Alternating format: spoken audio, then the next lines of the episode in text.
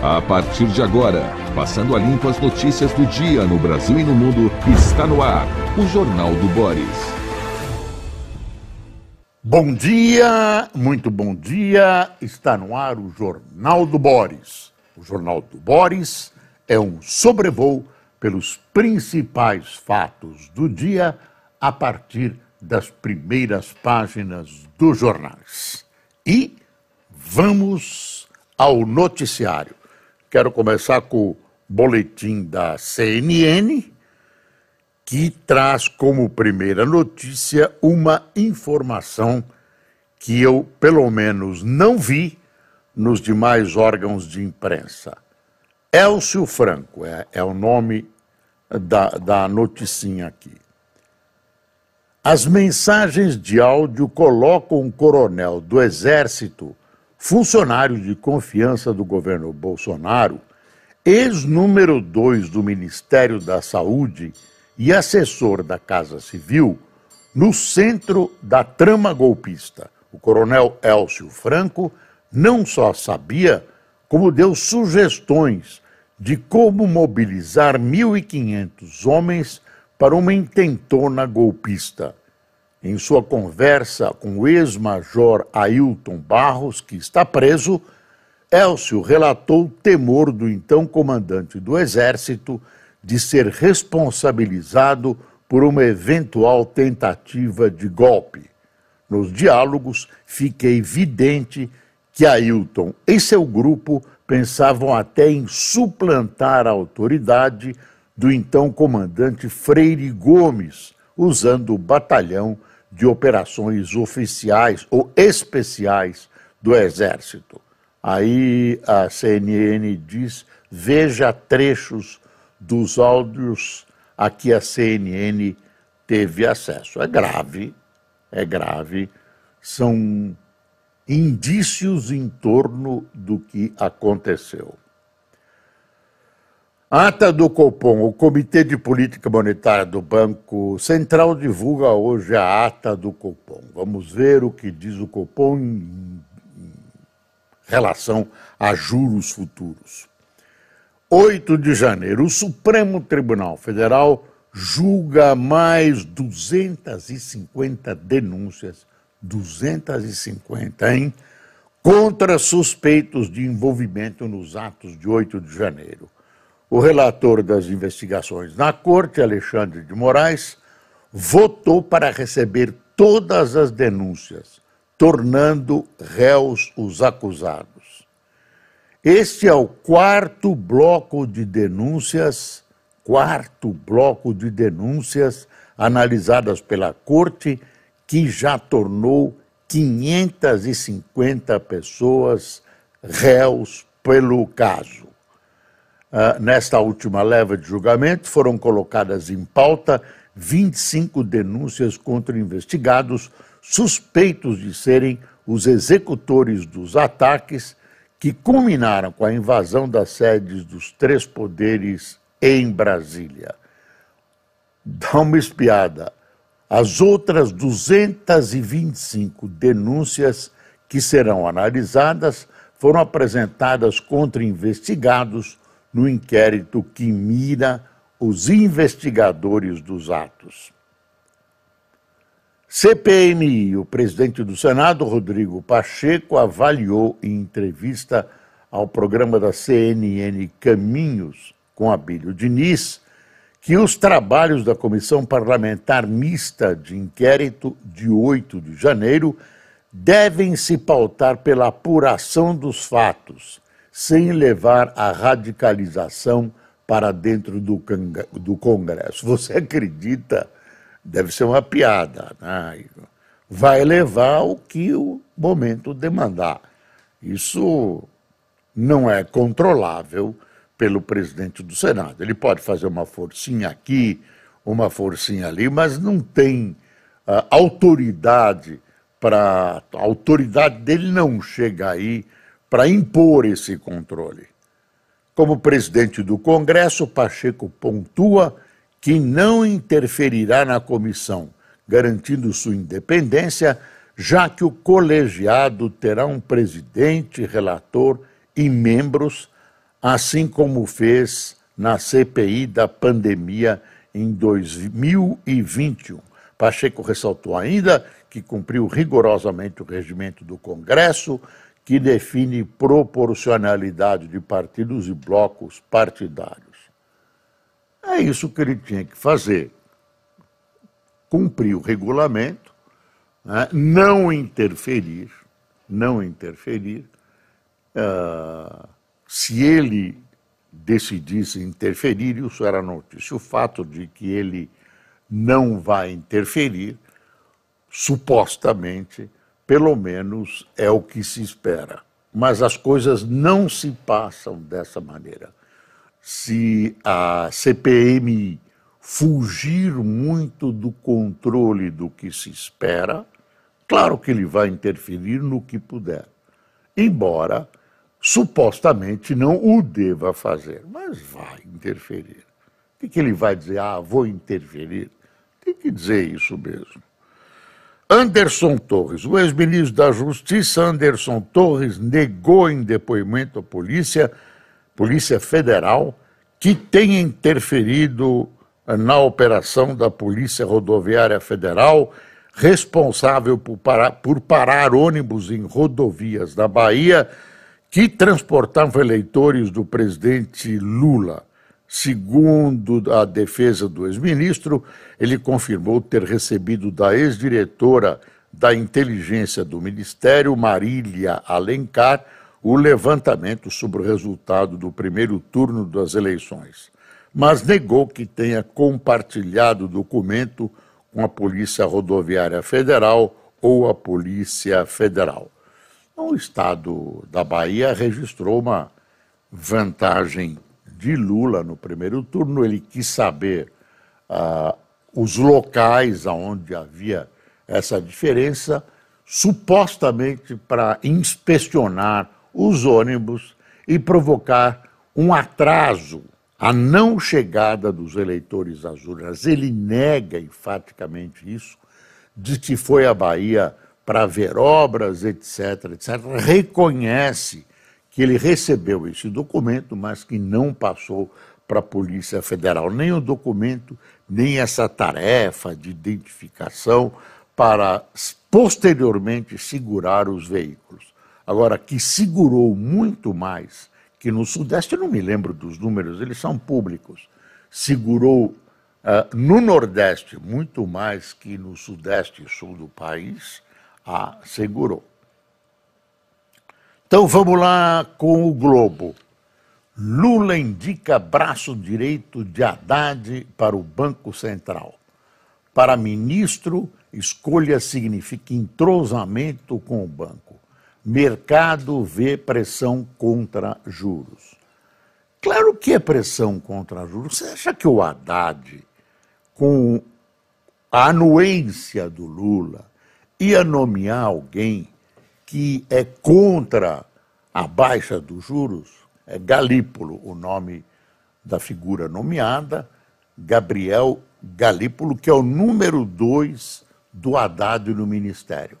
É uma figura considerada tecnicamente é, é bem avaliado, mas o mercado ficou receoso que ele esteja sendo colocado lá por duas razões. Primeiro, para tentar interferir e baixar juros. Isso ele não vai poder fazer, porque ainda no Conselho o, o presidente, né, o presidente Roberto Campos Neto, tem maioria.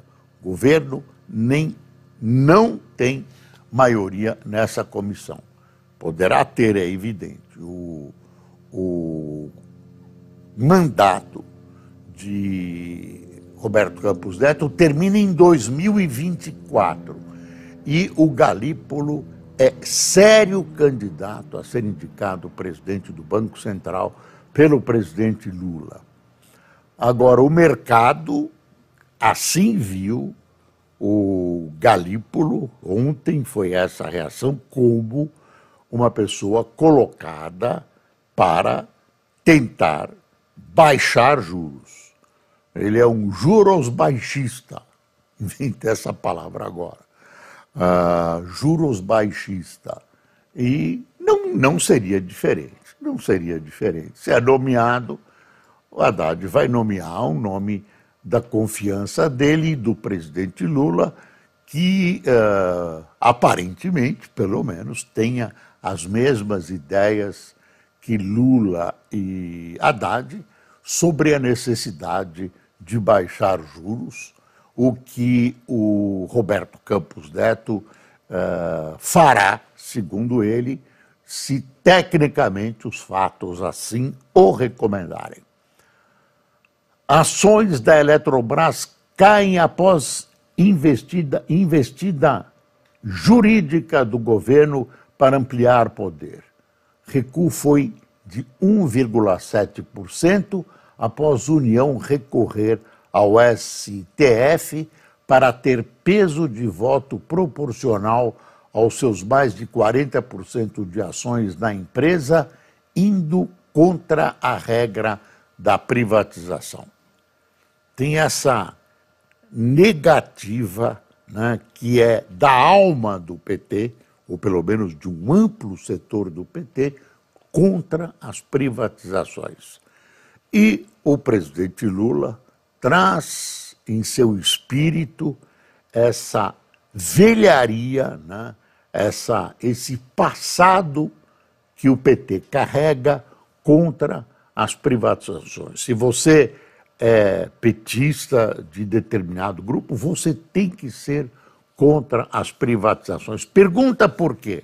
Aí vai dizer, não, é o patrimônio nacional, a luta dos trabalhadores que está sendo espoliada e ó, o, a Eletrobras está sendo entregue de presente à iniciativa privada, é uma dádiva, uma dádiva de patrimônio da população, é uma, uma uh, entidade, é uma empresa, uh, enfim, estratégica, desculpa, estratégica.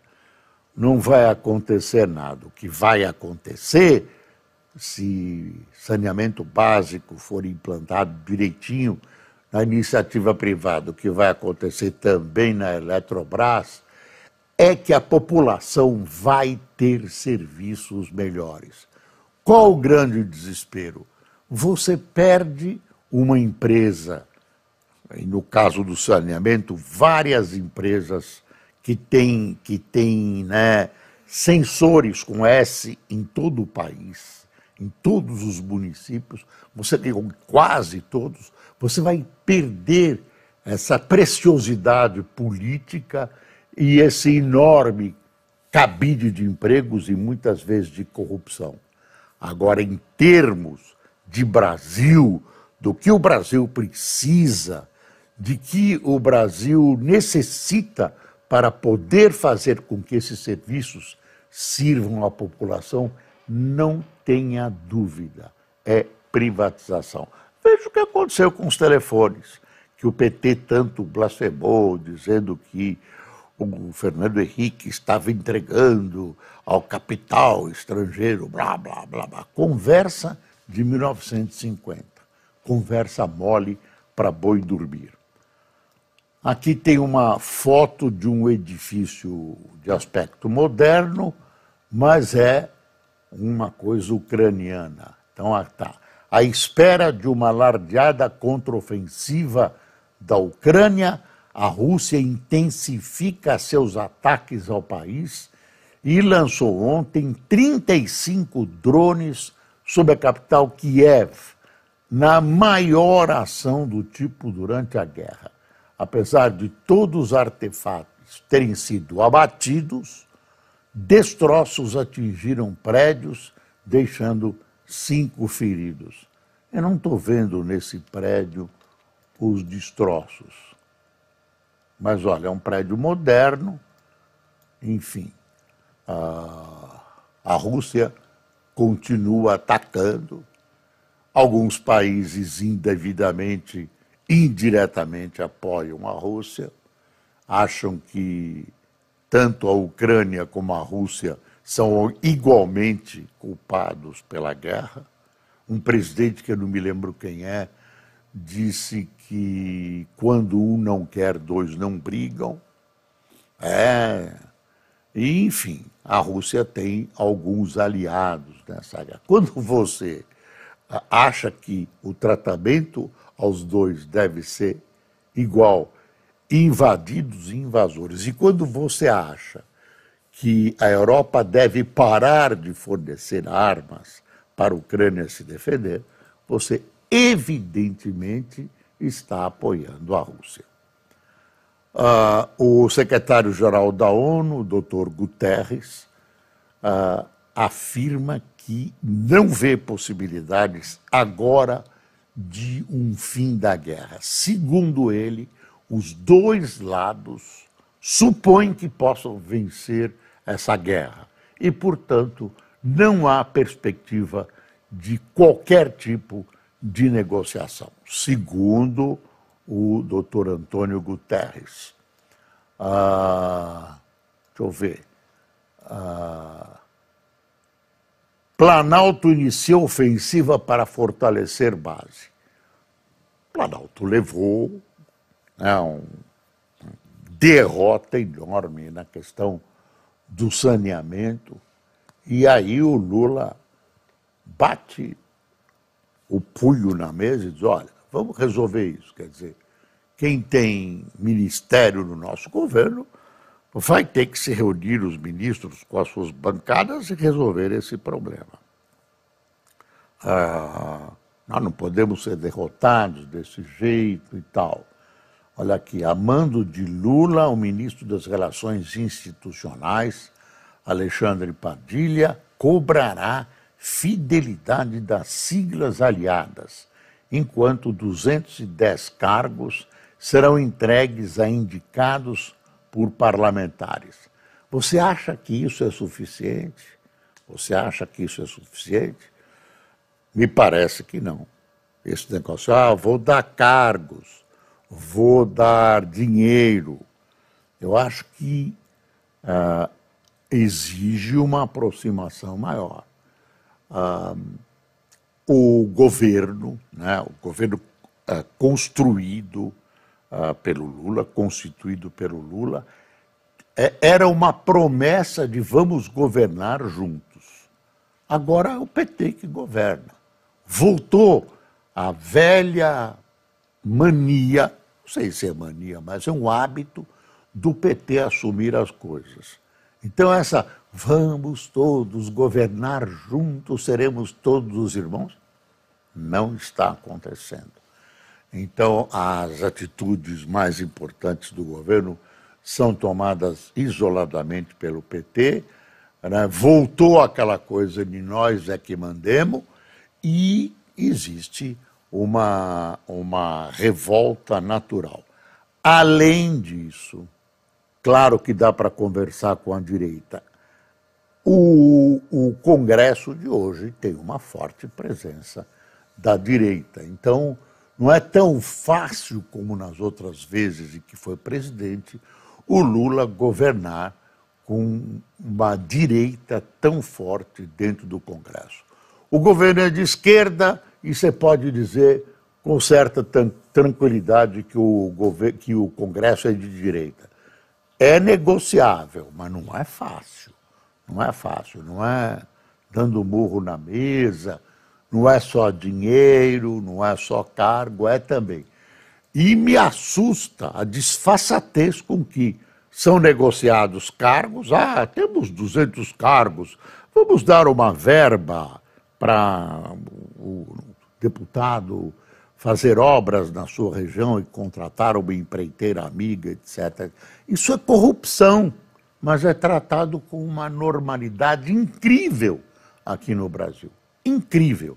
E o Ministério Público não se move. Cadê o Ministério Público? Tem. Vamos ver. Ué, pode? À luz do dia? Isso é corrupção. No Brasil ninguém pensa, ah, meu, os meus cargos, ah, as minhas verbas. Que história é essa? Isso não é corrupção? Cosado, eu pensei que fosse, antigamente era. Ah, o Corinthians empatou ontem, 0 a 0 Luxemburgo ainda não conseguiu nenhuma vitória. Deixa eu ver aqui. 11 ameaçados, no caso Dom e Bruno, seguem sem proteção. Lembrar, vamos, blá, blá, e vamos descobrir quem é. Atenção, mundo! Solicitação de proteção policial para 11 pessoas envolvidas nas buscas pelo indigenista e pelo jornalista assassinados em junho de 2022 foi feita pela Organização dos Estados Americanos ao governo brasileiro há mais de seis meses. Até agora, até agora, não acatada, conta o repórter Daniel Biazetto. Pelo menos duas pessoas receberam ameaças de morte. Isso é uma vergonha. Isso é uma vergonha. E aqui tem uma notícia de caráter religioso. Por emenda de deputado da igreja, Codevasp asfaltou fazenda ligada à Universal. Universal é a Igreja Universal. Aí eu vou ler. Atendendo o deputado Márcio Marinho, esse é o Globo, viu?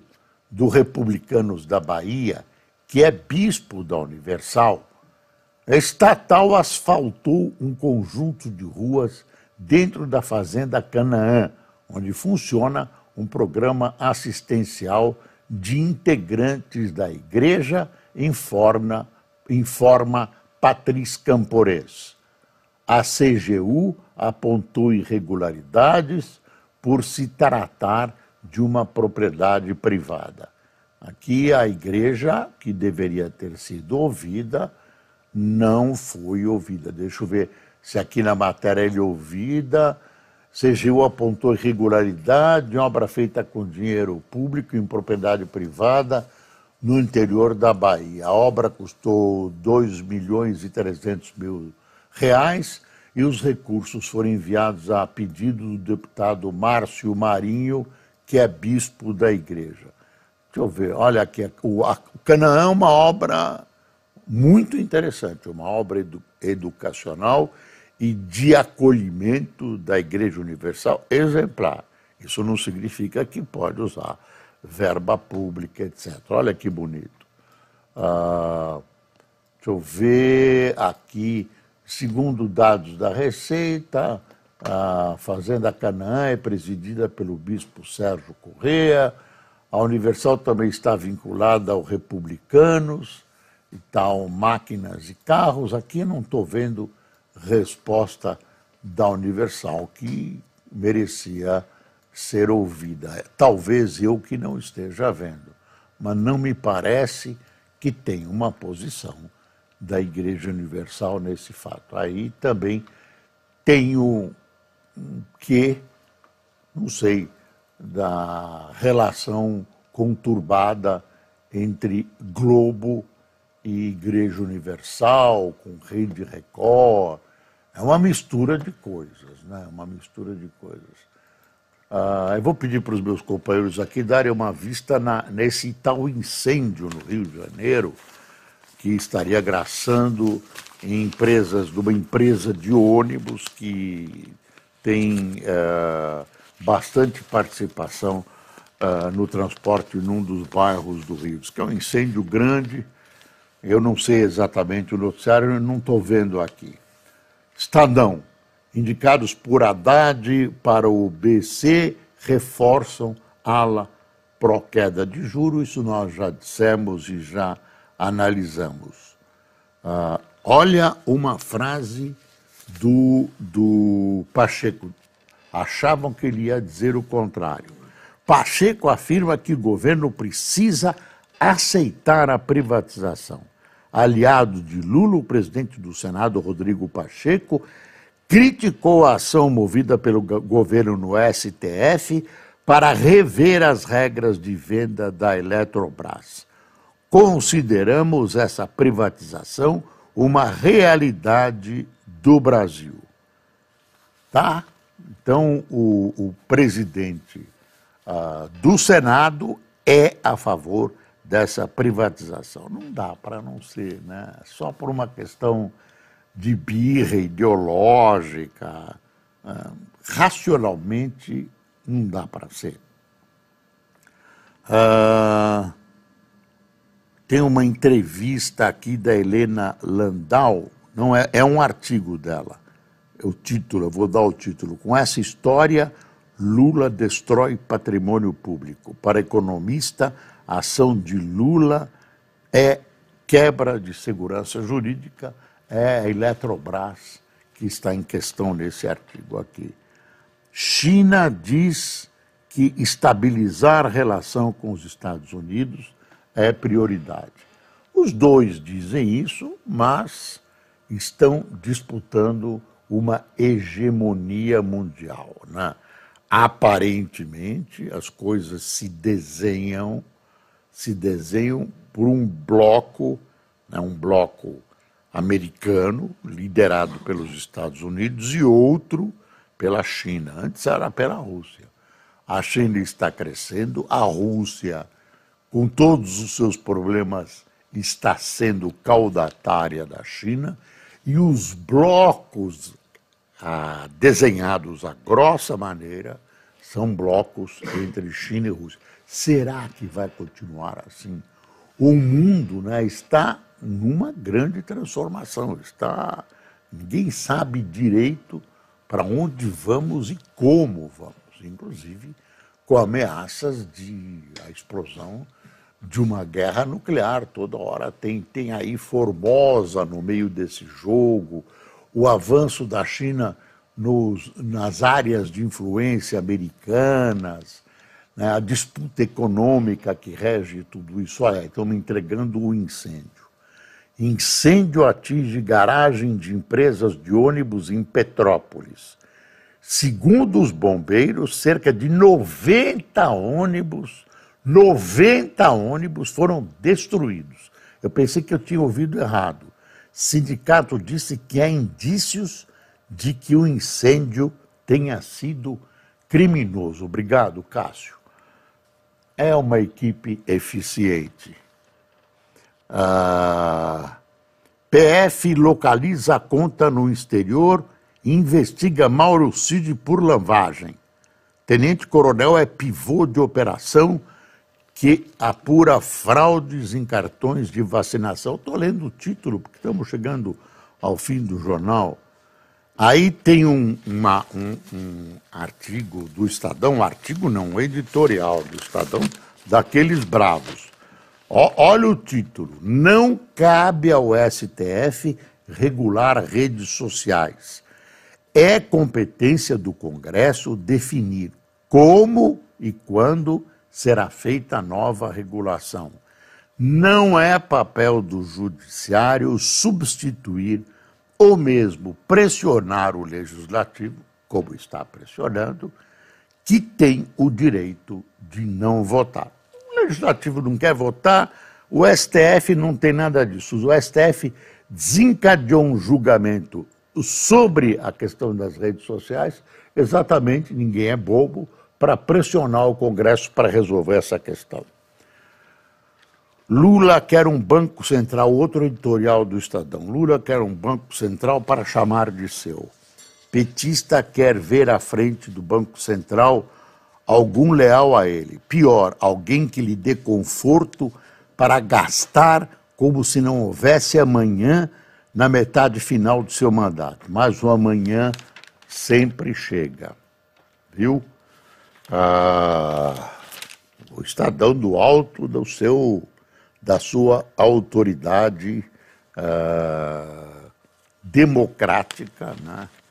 ah, sempre defendendo a iniciativa privada, ah, muito liberal, Estadão jornal liberal.